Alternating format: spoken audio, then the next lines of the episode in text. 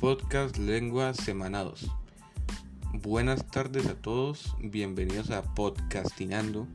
Mi nombre es Juan Pablo Gamarra y en el podcast de hoy vamos a hablar sobre los tiroteos escolares. Así es, los tiroteos escolares son más comúnmente vistos en los Estados Unidos por distintas razones que llevan a los estudiantes de las escuelas o universidades a cometer estos actos atroces y violentos. Una de estas razones involucra el bullying en las distintas instituciones escolares del país.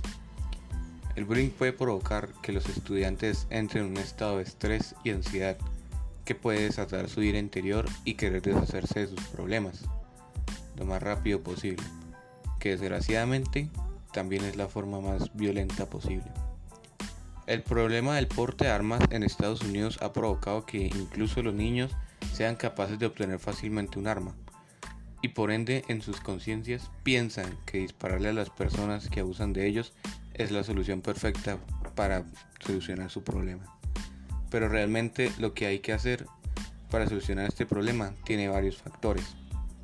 Según estudios de la BBC en 2019 ocurrieron la mayoría la mayor cantidad de tiroteos en el país, con un total de 41 y 211 muertos en esta cantidad tan alarmante.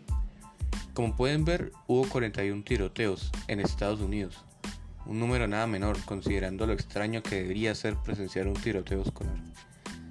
Pero el más importante factor que provoca dichos tiroteos es como ya antes había mencionado, la facilitación de obtención de armas en Estados Unidos.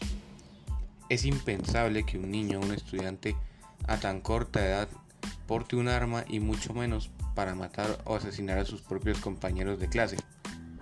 Para mí una solución posible debería ser restringir por completo las armas y solo ser portadas por personas mayores de edad y con un estado mental excepcional, para que estos errores de la sociedad no vuelvan a ocurrir.